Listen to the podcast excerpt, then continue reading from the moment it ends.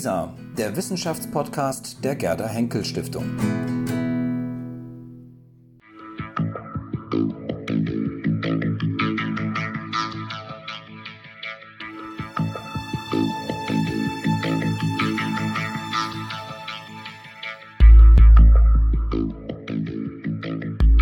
Ja, ich begrüße ganz herzlich Herrn Bertrand Collins Ngong hier bei uns im Haus der Gerda Henkel Stiftung, beziehungsweise diesmal im Garten der Gerda Henkel Stiftung. Herzlich willkommen. Sie kommen aus Kamerun, sind Germanist, Afrikanist ähm, und waren jetzt gerade auf der Frankfurter Buchmesse. Was haben Sie auf der Frankfurter Buchmesse gemacht? Auf der Frankfurter Buchmesse äh, äh, haben wir äh, die, die Ergebnisse von dem, Afri dem internationalen Projekt Afrikas Collective äh, Memory offiziell präsentiert. Ja, äh, diese ganze Arbeit, die wir im Rahmen dieses Projekts machen, das bedeutet die äh, Überlieferung von den äh, Zeugenaussagen von diesen alten Kameruner, die die deutsche Kolonialzeit in Kamerun erlebt haben. Ja, wir haben das offiziell präsentiert, aber wir haben auch ähm, also mit unserem mit Professor Kumandumba dem Dritten gefeiert. Er ist der Gründer, er ist der Leiter des Projekts. Er feiert dieses Jahr seine 50 Jahre äh, äh, schriftstellerische Arbeit. Ja, und ja, das war der Grund unserer Anwesenheit äh, auf der Frankfurter Buchmesse. Und wir kennen dieses Projekt sehr gut. Wir haben das, die Gerda Henkel Stiftung hat das ja gefördert und wir haben bei Lisa Video haben wir das dokumentiert, das Projekt in mehreren Folgen. Ähm, das werden wir auch dann anschließend nochmal verlinken, damit das auch jeder noch sehen kann. Ich habe hier ein ähm, Ergebnis Ihrer Tätigkeit, Ihrer Arbeit, Ihrer Forschungsarbeit hier in der Hand. Das ist eben dieses Buch hier. Ähm, was genau ist das für ein Buch? Worum geht es da drin? Ja, das ist eine Monographie. Das ist die äh, Zeugenaussage von einem, ähm, äh, von einem Zeitgenossen der deutschen Kolonialzeit. Das ist ein Mann, der in dieser Zeit gelebt hat, der, mit den, der die, die deutschen Kolonialherren gesehen hat, mit ihnen gearbeitet hat, äh, in dieser äh, Periode äh, auch ähm, also Kontakt zu diesem Kontext gehabt, ge- gehabt hat. Er hat in diesem Kontext gelebt. Und dann er gibt seine Erinnerungen, was er gesehen hat, was, was, äh, wie das Leben war in allen äh, verschiedenen äh, äh, Bereichen. Äh, Ja. Wie weit geht diese Erinnerung zurück? Reicht die sogar bis in die deutsche Kolonialzeit? Kamerun war ja später dann noch ähm, französische Kolonie, Ja, britische Kolonie. ja, ja, ja. Also die Erinnerungen gehen äh, bis, also auf, äh, auf der, der Anfang der deutschen Anwesenheit in Kamerun und zwar äh, ab 1884 bis der, äh, der, äh, der französischen Anwesenheit, französischen Kolonialherrschaft in Kamerun. Ja, während dieser ganzen Periode, aber er spricht viel mehr von der deutschen Zeit, aber auch von, den, von der französischen äh, Kolonialherrschaft. Ja. Sie sprechen ein ausgezeichnetes Deutsch. Ähm, Ich finde das immer ein Okay. bisschen peinlich, immer darauf hinzuweisen, wenn Leute gut Deutsch sprechen. Aber in dem Fall ist es tatsächlich verwunderlich, weil Sie waren noch nicht in Deutschland. Das ist das erste Mal. Ja. Das ist mein erster Aufenthalt in Deutschland. Ja. Und äh, ja, aber manchmal ist es auch nicht so einfach für mich, denn es ist das erste Mal, dass ich in Kontakt mit den Ja. Leuten bin, die äh, der Deutsch als Muttersprache haben. Das ist mein erstes Mal in Deutschland. Ja. Sagen Sie, Herr Gong, warum haben Sie Germanistik studiert? Was hat Sie an dem Fach interessiert? Ja, Germanistik. Äh, ich habe zunächst einmal Germanistik an der Universität ausgewählt, einfach aus, aus Liebe. Aus Liebe. Mich hat, haben immer andere Kulturen interessiert. Vom äh, Gymnasium an hatte ich schon angefangen, also diese, diese also andere Kulturen zu, ähm, zu, zu lernen. Zum Beispiel, ich, hab an, ich hatte angefangen schon mit Spani Spanisch, Ja. mit, äh, mit Deutsch, mit Englisch auch. Und dann an der Universität, da ich, da ich, äh, ähm, da, äh, ich eine gut, sehr gute Note äh, im Deutschen auf meinem Schulzeugnis hatte, dann hat man ganz einfach entschieden, dass ich, ich äh, ja, Germanistik studieren sollte, weil ich hätte Kompetenz, also mehr Kompetenzen als die anderen in, dieser, in diesem Fach. Das hat mir auch gefallen. Aber wenn Ja. Sie sagen, es ist die Liebe zu was? Zu Deutschland, zur deutschen Sprache, ähm, zur deutschen Kultur? Was Ja. meinen Sie damit? Ja, am Anfang war es einfach die Liebe. Die Liebe, vielmehr zunächst einmal Deutsch zu sprechen. Okay. Verstehen Sie? Ja. Zunächst einmal Deutsch zu sprechen und etwas über die deutsche Kultur zu erfahren. Mhm. Verstehen Sie? Aber an der Universität, die Germanistik ist doch kein, wie kann ich das sagen, das ist keine, keine Sprachschule. Mhm. Äh, äh, Bei dem Germanistikstudium studiert man, also das, ist, das wird wissenschaftlich. Das bedeutet, das Genau, ist wissenschaftliche Auseinandersetzung mit der deutschen Kultur, mit der deutschen Sprache, mit der deutschen Gesellschaft und so weiter und Mhm. so fort. Ja, und dann, okay, am Anfang war es aus bloßer Liebe, Mhm. ja. Und dann, als ich nach mehr, also äh, im Bereich der Wissenschaft erfahren habe, dann habe ich meine Ideen ein bisschen geändert. Ja, denn das war ein bisschen problematisch für mich. Es gab ein, also ein, eine Art von einem Konflikt, ja, den ich konnte schon, es gab einen Moment, wo ich sehr gut, also relativ gut, also besser, also die deutsche Sprache besser als meine eigene Muttersprache sprach. Und das war schon problematisch. Ich konnte gar nicht mehr eine, eine Konversation mit meiner, mit meiner Großmutter in meiner Muttersprache halten, aber das konnte ich besser mit meinen Dozenten an der Universität machen. Na, Das war ein bisschen problematisch für mich. Und ich habe mir gedacht, also ich hatte schon so viel deutsche Sprache, also so viel äh, Deutsch. Ich, ich, ich, ich lebte wie ein ein, ein schwarzer Deutscher im afrikanischen Kontext. Okay. Und das war sehr problematisch, ja. Und dann, ich habe dann ähm, Pause gemacht. Ja. Und ich habe mir gesagt, also je mehr ich dann die äh, akademischen Stufen, ähm, auf, äh, je mehr ich äh, also über die deutsche Kultur lernte, oder, Ja. äh, ja, dann desto mehr fühlte ich ein Vakuum in mir selbst. Ich hatte fast kein, kein Wissen über mich, über meine Kultur, über meine eigene Geschichte, über, die, über wer ich bin, über was die, die Afrikaner oder die Kameruner, also, also was meine Identität, ja, es, es gab einen Identitätskonflikt äh, äh, am Ende. Deshalb habe ich mich dann für äh, Ah, ja. Afrikanistik-Studium eingeschrieben. Ja. Interessant. Ähm, spielt da die deutsche Kolonialvergangenheit in Kamerun für Sie eine Rolle? Also ist das nicht, also ich hätte jetzt gedacht, naja, gerade die deutsche Kolonialvergangenheit in Kamerun, in Kamerun ist jetzt ähm, keine wirklich rühmliche, ähm, dass das eher sozusagen ein Grund wäre, dass man sagt, naja, ich will jetzt nicht gerade unbedingt die Sprache der ehemaligen Kolonisatoren lernen. Ja, die Sprache, also der, der, für mich, die, ähm, die, ähm, das spielt eine sehr große Rolle. Das spielt die, die, die, die Tatsache, dass Deutschland und, Afrika und, äh, und Kamerun eine gemeinsame Geschichte haben, also, und zwar während der Kolonialzeit, spielen äh, eine sehr, sehr große Rolle für mich.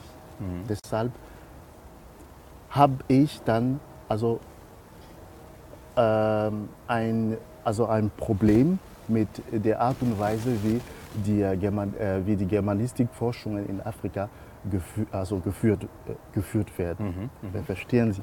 Denn dort in meiner Universität zum Beispiel, da Ja. wo ich äh, als Germanistik ausgebildet äh, äh, wurde, wollte man uns, wollte, wollte man äh, afrikanische Germanisten wie deutsche Germanisten ausbilden. Okay. Aber Afrikaner haben andere, andere Fragen. Ja. Die Germanistik, das ist die, äh, das Studium von dem anderen. Genauso wie Hispanistik, genauso wie Romanistik, genauso wie Anglistik. Das ist das Studium des anderen. Und die Afrikaner sollten sich andere Fragen äh, stellen, also in Bezug äh, zu diesen äh, wissenschaftlichen äh, Disziplinen. Sie sollten sich andere Fragen als die, die Europäer, die dieselben äh, äh, sich, Disziplinen oder die dieselben Wissenschaften betreiben.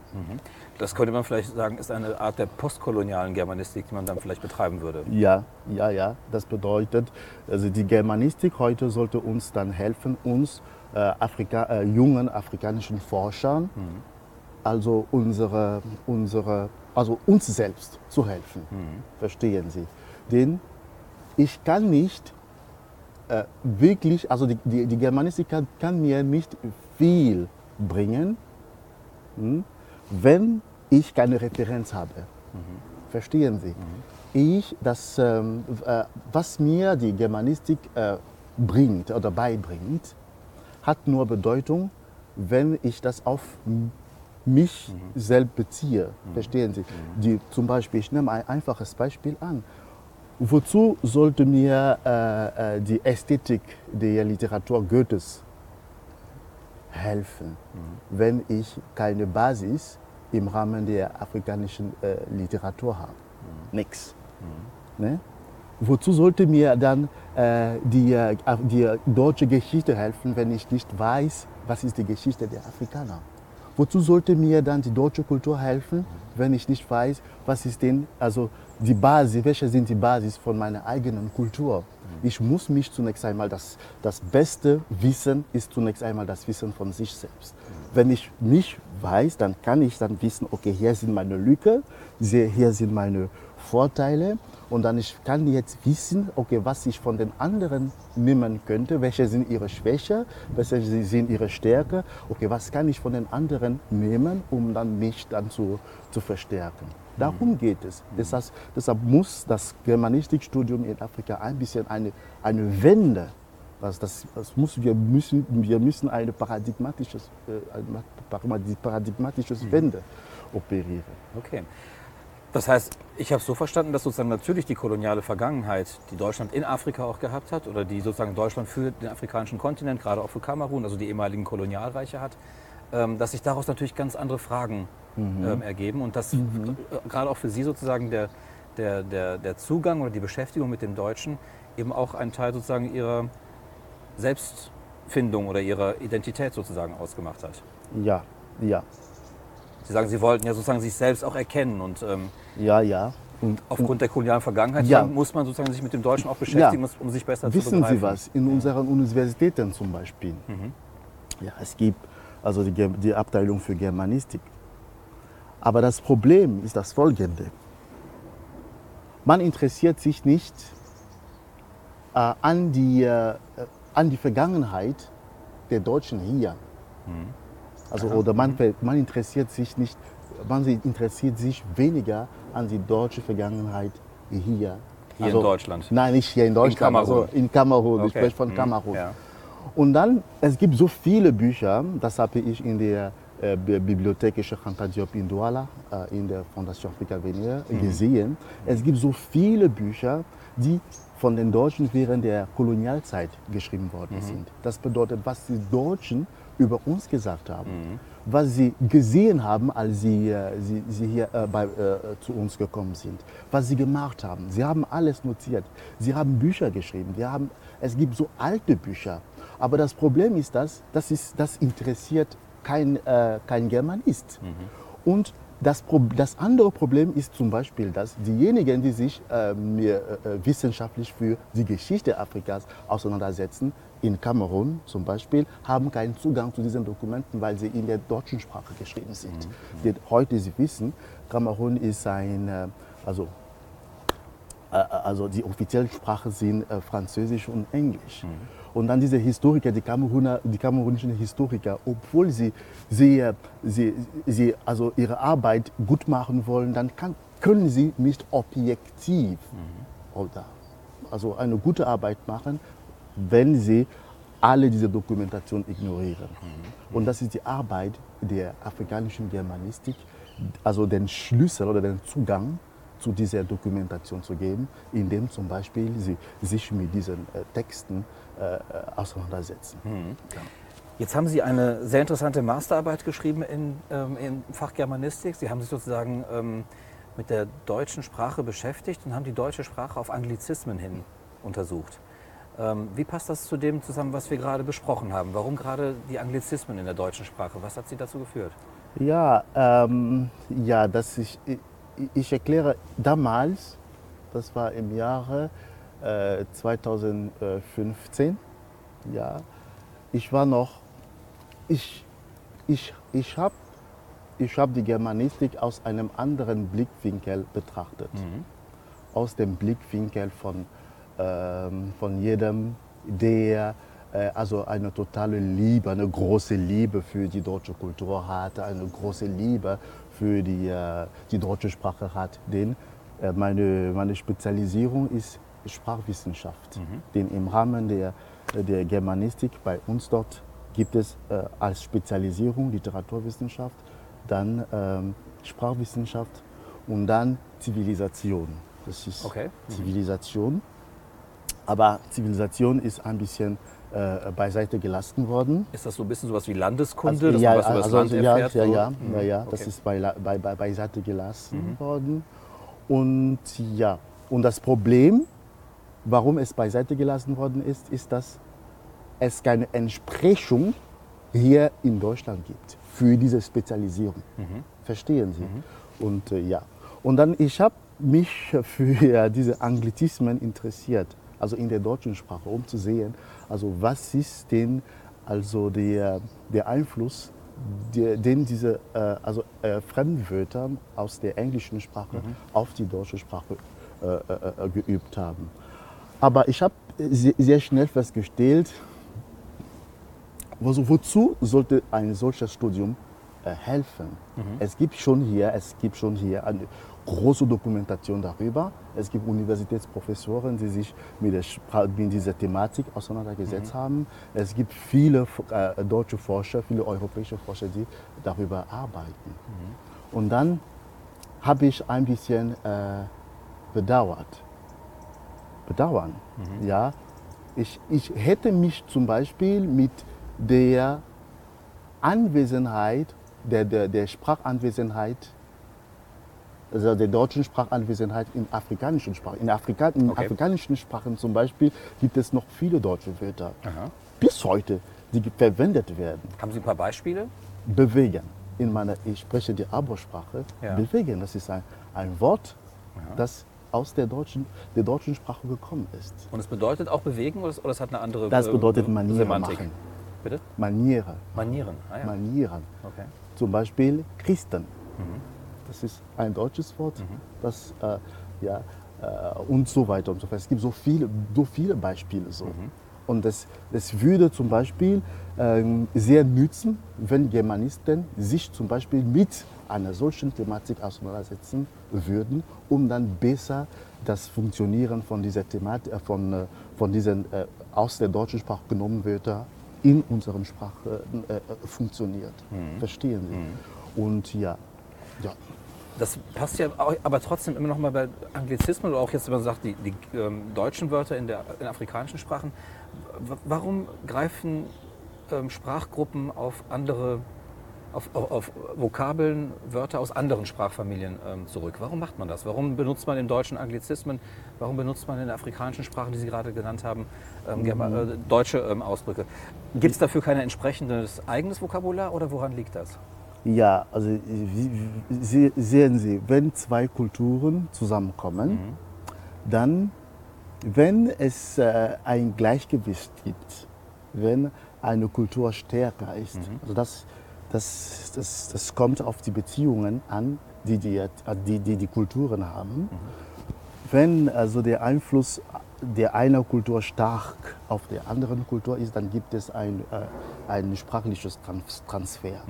Das äh, sieht man noch heute mit der, mit der englischen Sprache, mit der, den anderen Sprachen der Welt, Französisch, Deutsch und anderen Sprachen der Welt, in, Bereich, in bestimmten äh, äh, Sphären, zum Beispiel Informatik, äh, äh, was weiß ich noch, äh, im Bereich der, des Handels und so weiter. Internetkommunikation. Internetkommunikation und das, das, genauso, das ist genauso, was mit unseren Sprachen passiert äh, ist. Äh, Die Deutschen sind gekommen und sie sind gekommen mit neuen Realitäten, verstehen Sie? Und die Realitäten, die die Afrikaner nicht kannten. Und um dann diese neuen Realitäten zu, zu benennen, es ist sehr einfach, das existierende Wort zu nehmen. Und heute machen afrikanische Linguisten eine sehr große Arbeit äh, an diesem Aspekt, indem sie äh, äh, versuchen, also typisch Afrika, afrikanische Wörter zu erfinden, um dann diese selben Realitäten zu, äh, zu benennen. Nach de Saussure würde man sagen, neues Signifier, neues Signifiant. Ja, Ja, neue ja. Realitäten, wir brauchen neue Begriffe für die Realitäten. Ja, wir brauchen die Begriffe für die Realität. Und das ist das Problem äh, von unseren äh, afrikanischen Sprachen heute. Sie sind, nicht noch, sie, sind- sie, sie, werden, sie sind noch nicht sehr gut adaptiert. Und eine große Arbeit soll, äh, soll an unseren Sprachen gemacht werden, um sie an der modernen Kommunikation zu adaptieren, an der wissenschaftlichen Kommunikation zu adaptieren. Und wer hat denn diese Verantwortung? Das sind die Schriftsteller. Mhm. Und die Schriftsteller äh, äh, können viel dat, äh, dazu äh, beitragen, mhm. indem sie zum Beispiel äh, Bücher in dieser, mit, dieser, mit diesen Sprachen verwenden, genauso wie Martin Luther also mit mhm. der deutschen Sprache hier Bibel. gemacht hat, ja, ja. mit der Bibelübersetzung, ja. Mhm. also ins Deutsche. Ja. Jetzt haben Sie eben einen sehr interessanten Punkt ähm, äh, erwähnt. Ähm, Sie haben gesagt, irgendwann haben Sie sozusagen eine Art Entfremdung empfunden, als Sie sich zu sehr mit dem Deutschen, mit der Germanistik befasst haben und haben gesagt, ähm, das hat mich von meiner eigentlichen, ja, ursprünglichen Herkunft, Kultur, wie auch immer, ähm, hat mich das so ein bisschen entfernt. Ähm, mhm. Ähm, dann haben Sie gesagt, deswegen haben Sie gesagt, wir, ich höre mit der Germanistik auf und ich wende mich jetzt mehr der Afrikanistik halt zu. Mhm. Ähm, was machen Sie momentan gerade in der Afrikanistik? Ich weiß, Sie werden da Ihre, mhm. Sie, sind, arbeiten gerade an Ihrer Dissertation in Afrikanistik. Ja. Ja. Ähm, diese Hinwendung, diese Abwendung von der Germanistik und die Hinwendung zur Afrikanistik, ist das nur sozusagen geschuldet, weil Sie das Gefühl hatten irgendwann, ich möchte mehr wieder zu mir zurückkommen? Oder ähm, gibt es da ganz andere Gründe für? Nein, Wissenschaftliche Interessen, oder? Mhm. Äh, zunächst einmal, äh, ich bin ein sehr neugieriger Mensch. Mhm. ich will immer, ich habe immer Lust äh, beim Entdecken, ja, wenn ich äh, neue wissenschaftliche Horizonte erforsche, das ist immer eine große Lust für mich. Aber zuerst, also der Grund meiner äh, Umorientierung, meiner wissenschaftlichen Umorientierung, äh, war diese große Schuld, die ich hatte. Und diese große Schuld, die ich hatte, dass ich kein, also es gab ein Vakuum, ein, ein Leer, also, also wissenschaftlich gesehen, was mich anbelangte. Ja, über meine Kultur, über meine, meine, meine Sprachen, über meine eigene Geschichte und so weiter und so fort. Und ich wollte dann entdecken, ja, ich hatte schon in meinem Kopf so viele deutsche Namen Mhm. Deutsche, also äh, Namen von deutschen Schriftstellern, Namen von deutschen, äh, von, äh, von deutschen Figuren, die sehr, äh, sehr, sehr, sehr prägnant, prägnant. Ja, in mhm. der äh, deutschen Geschichte waren, mhm. Bismarck und so, äh, mhm. und so weiter und so fort. Und ich hatte fast keine, ich hatte, ich hatte das Gefühl, ich konnte nicht mit der mit, der, mit derselben äh, Einfachheit von meinen eigenen mhm. Realitäten sprechen. Mhm. Ich war ein bisschen entfremdet, mhm. obwohl ich noch in meiner in meinem, äh, Heimat äh, lebte. Und das mhm. war ein bisschen problematisch. Es gab einen Identitätskonflikt. Mhm. Wie, kann es, wie kann es sein, dass ich von den äh, anderen besser spreche als von mir selbst? Mhm. Deshalb habe ich äh, mich für eine zweite, äh, ein den zweiten Studiengang äh, äh, entschieden, und zwar Afrikanistik. Und im Rahmen meiner Masterarbeit habe ich dann erforschen wollen, wie das, äh, die, die, deutsche, die afrikanische Frau in afrikanischen äh, traditionellen Gesellschaften der vorkolonialen Zeit repräsentiert wurde. Was war ihre Rolle in der Gesellschaft? Denn was man heute äh, hört, was von den Medien kommt, was von den äh, Büchern äh, äh, auch kommt, auftaucht, ist, dass die afrikanische Frau also unterworfen ist, die afrikanische. Frau äh, also äh, den, den, den, Männern, also den Männern in afrikanischen Gesellschaften unter, unterlegen ist und so weiter und so fort. Und ich habe dieses Bild äh, dekonstruieren wollen. Mhm. Und ich habe also eine ganze Arbeit äh, darüber geschrieben, um das Gegenteil zu, zu, zu, zu beweisen. Und äh, ja, ich habe bewiesen, dass die, also aufgrund der afrikanischen Oralliteratur, mhm. den, diese, die, diese Texte, die äh, von den Afrikanern in der, in der mündlichen Sprache produziert äh, waren, hatten das Gedächtnis Afrika. Verstehen Sie? Und mhm. ich habe mit den Märchen gearbeitet, ich habe mit den Mythen gearbeitet, ich habe auch mit Sprichwörtern gearbeitet. Und dann, ich habe daraus ein anderes Bild der Afrika, äh, der afrikanischen Frau heraufgestellt, mhm. äh, dass man nicht äh, viel äh, kennt mhm. heute oder dass man scheint heute zu vergessen. Ja. Sagen Sie, wer wenn das eine orale Tradition ist, diese Mythen weiter zu verbreiten, die zu erzählen, ähm, mhm. auch die Märchen zu erzählen, ähm, wer sind denn diejenigen, die das erzählen? Sind das überwiegend Männer oder sind das auch Frauen, die diese Tradition weitervermitteln? Es kommt darauf an. Es, manchmal ist es äh, Frauen, Frauen, die äh, es kommt darauf an, welche Gattung, worum es geht. Mhm. Äh, äh, welche Gattung, worum es geht eigentlich. Es gibt, was man nennt, die ähm, seriöse Oralliteratur. Seriöse Oralliteratur, verstehen Sie? Diese Literatur hat mit äh, dem, äh, wie kann ich das sagen, mit dem Göttlichen zu tun, mhm. Äh, mit dem Mystischen zu tun. Mhm. Zum Beispiel Gebete, mhm. zum Beispiel Mythen. Das sind äh, heile Texte, also geheiligte geheiligte mhm, Texte. Heilige Texte, ja. Heilige mhm. Texte, ja, ja danke. Mhm. Sie sind heilige Texte und manchmal werden sie von, von Frauen, manchmal auch von, den, von Männern mhm. also produziert und äh, ja, gesagt. Das heißt also, man könnte ja eigentlich sagen, wenn Sie sich von der Germanistik ähm, zur Afrikanistik hin weiter, ähm, äh, ähm, äh, also diesen Wechsel gemacht haben, nehmen Sie auch eine ganz andere Epoche sozusagen ins Auge. Die ähm, Germanistik war natürlich wahrscheinlich auch stark auf die deutsche Kolonialgeschichte mhm. bezogen, während Sie mit der Afrikanistik, Afrikanistik sozusagen den Schritt noch weiter zurückgehen in die vorkoloniale Zeit. Ja. Ähm, ist das dann ein ganz anderes Kamerun, das Sie da sozusagen ähm, äh, kennenlernen, wenn Sie in die vorkoloniale Zeit zurückgehen? Bricht sich das mit dem was später mit der Kolonialzeit ein tatsächlichem Einbruch in die Geschichte des Landes dann gekommen ist? Ja, das ist ein ganz anderes, äh, das ist ein ganz anderes Kamerun. Das ist ein ganz anderes Kamerun. Und es ist schade, dass wir, wir dieses, dieses, diese Seite unseres Landes oder dieses, diesen Aspekt oder diese Geschichte unserer, unseres Landes äh, vergessen haben oder nicht mehr äh, wissen, mhm.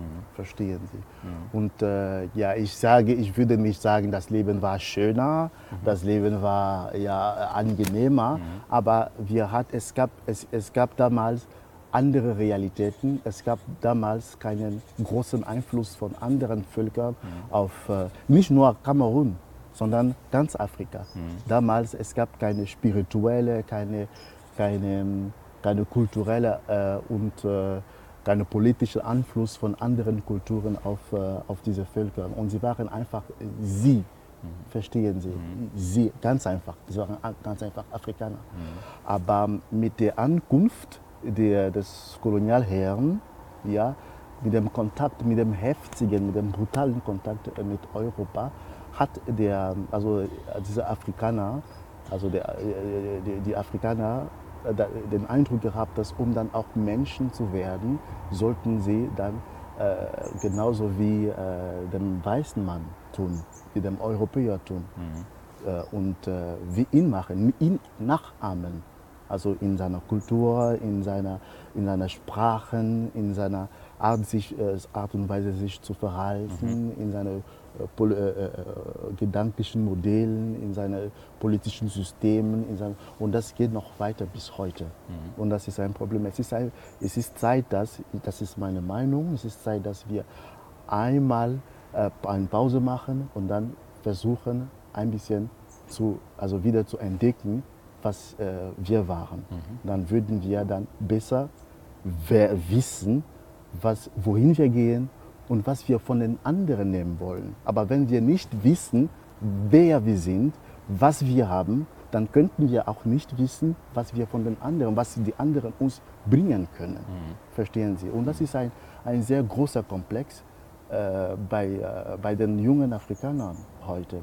Man geht in die Schule von, der, von dem Kindergarten bis zur Uni, aber man lernt nicht viel von sich selbst, mhm. ehrlich gesagt. Zum Beispiel, ich war in der, Schule, in der Sekundar, seit der Sekundarschule zum Beispiel, im Bereich der, der, der Wissenschaften, zum Beispiel der Philosophie, zum Beispiel der Philosophie, hat man mir beigebracht, dass die Gründer der Philosophie waren die, die griechischen, mhm. die, äh, also man hat mir die also europäische Namen Heidegger, Kant, mhm. Rousseau und so weiter gegeben. Mhm. Also niemals hat, mir von einem, hat man mir von einem afrikanischen Denker mhm. gesprochen. Also sehr selten. Und es gibt ein Kapitel in der Abschlussklasse, äh, also das ist, ich weiß nicht, welches Kapitel es ist, es ist ein Kapitel über die afrikanische Philosophie. Und die Frage ist, gibt es eine afrikanische Philosophie? Das ist, man stellt die Frage, gibt es eine afrikanische Philosophie? Aber wenn man die Philosophie also definiert, das ist die Liebe des, des Wissens. Und man stellt die Frage, das ist sehr, sehr, sehr komisch. Also wenn die anderen von der Philosophie äh, sprechen, dann stellt man nicht diese, eine solche Frage. Aber bei uns, man stellt die Frage, gibt es eine afrikanische Philosophie? Und das ist ein bisschen komisch. Im Bereich der Mathematiken zum Beispiel lernt man auch, was die, also die, die, hinter, die wissenschaftliche Hinterlassenschaft von den, von den Europäern auch im Bereich der Physik, im Bereich der Chemie und so weiter und so fort. Sie gehen in die Universität und das geht noch weiter. Und sie sehen nicht, was die Afrikaner selbst äh, erfunden haben in allen diesen Bereichen. Und dann entwickeln sie sowieso einen Komplex. Mhm. Und sie sagen, okay, wenn meine Zivilisation gar nicht äh, fähig war, gar nicht in der Lage war, also innovative Konzepte in allen diesen äh, Bereichen zu, zu schaffen, das bedeutet, wir sind den anderen unterlegen. Das ist ein sehr, das ist ein Komplex, den man entwickelt mhm. und dann, äh, das ist der Unterwürfigkeitskomplex. Ja, genau. Unterwürfigkeitskomplex. Ja. Das kann man äh, also Minderwertigkeitskomplex. Minderwertigkeitskomplex. Und das Schulsystem, das aktuelle Schulsystem ist daran schuldig. Ah. Ja. Jetzt haben Sie mir ganz, ganz viele äh, Brücken gebaut zu, ähm, wenn Sie über dieses Thema sprechen, zu dem Preisträger der Gerda Henkel Stiftung. Achille Mbembe ja. hat gerade den Gerda Henkel Preis bekommen vor einer Woche. Mhm. Und ähm, das sind alles Themen, die sozusagen in seinen Büchern ja auch besprochen werden. Er spricht mhm. ja auch davon sozusagen, dass die selbst das postkoloniale Afrika sozusagen ähm, es nicht geschafft hat, sich von dem Kolonialismus bis heute wirklich zu emanzipieren. Mhm. Ja, ähm, er spricht aber auch davon, und das wäre meine Frage an Sie, ähm, kann man eigentlich Afrika heute denken ohne die Europäer, ohne den Westen, ohne die westliche Kultur? Ähm, oder geht das alles am Ende immer durch, die, durch diese Brille der westlichen Philosophie, wenn man sozusagen einen philosophischen Blick auf Afrika werfen will. Kommt man aus ohne die großen Denker, ohne beispielsweise Achille Mbembes Werk ist durchzogen von französischer ähm, Theorie, von der sogenannten French Theory. Ähm, geht das eigentlich, ähm, Afrika zu denken ohne Europa? Ich glaube, äh, heute, ja, es gibt einen, äh, einen sehr berühmten äh, äh Universitätsprofessor aus Ghana, und zwar dem Professor Molefikete Asante. Mhm. Er hat eine sehr interessante Philosophie entwickelt, und zwar die Afrozentrizität. Mhm. Das bedeutet, der Afrikaner soll heute in alles, was er macht, im Bereich der Kunst, im Bereich der Wissenschaft, im Bereich der Philosophie, versuchen, sich selbst als Referenz zu nehmen um dann die Welt zu denken.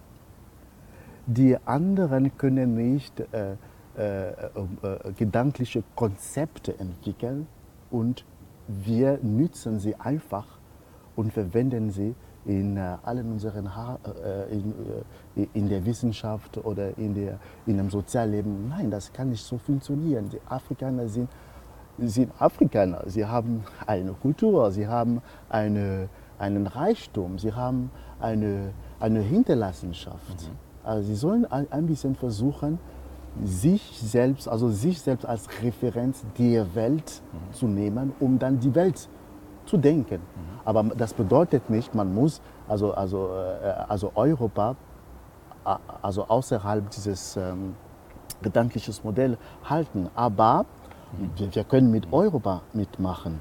Aber zunächst einmal die, äh, die Afrikaner sollen eine Basis haben, um dann äh, die Welt zu denken. So wäre es einfacher für sie, also äh, die, die Kontakte mit der ganzen Welt zu haben, mhm. zum Beispiel. Und es gibt einen sehr berühmten Autor, ich habe seinen Namen vergessen, der hat gesagt, die Welt wäre schön, wenn der Europäer, der Europäer, Europäer bleiben würde, der Afrikaner Afrikaner bleiben würde, der äh, in, der, äh, in der bleiben würde. So wäre also ähm, eine Art von, das, also die, die Welt wäre schöner. Wäre schön. Also, ja. Das erinnert ähm, an Ihre ähm, Sätze eben, was Sie zur Germanistik gesagt haben, sozusagen, dass man die Germanistik in Afrika mhm. aus afrikanischer Perspektive machen sollte, ja. mit afrikanischen Fragen. Mhm. Da fühlte ich mich jetzt gerade daran erinnert. Ähm, zum Schluss nochmal, Sie fahren heute noch weiter nach Berlin. Ähm, mhm. was haben Sie da noch vor in Berlin? Ja, äh, in Berlin äh, wollen wir äh, immer, wir sind in Europa, wir machen eine, eine wie kann ich sagen, eine Tournee. Mhm. Im Französischen sagt man eine Tournee, mhm. eine Tournee äh, in Deutschland. Ja. Wir haben äh, auf der Buchmesse die Ergebnisse des Projektes präsentiert und dann in Berlin, das geht noch weiter. Mhm. Und äh, ja, dort präsentieren wir auch also, die, also diese, diese Texte. Heutzutage haben wir äh, 15 Texte, die äh, veröffentlicht worden sind und dann zwei Übersetzungen ins, äh, in die deutsche Sprache. Ja. Und das werden Sie in Berlin auch vorstellen, sozusagen dann das Buch? Ja. ja. Herr Gong, ich wünsche Ihnen dabei viel Erfolg. Und vielen Dank, dass Sie hier in Düsseldorf Danke. Zwischenstationen gemacht haben. Danke. Und vielen Dank für dieses Gespräch. Dankeschön. Danke sehr.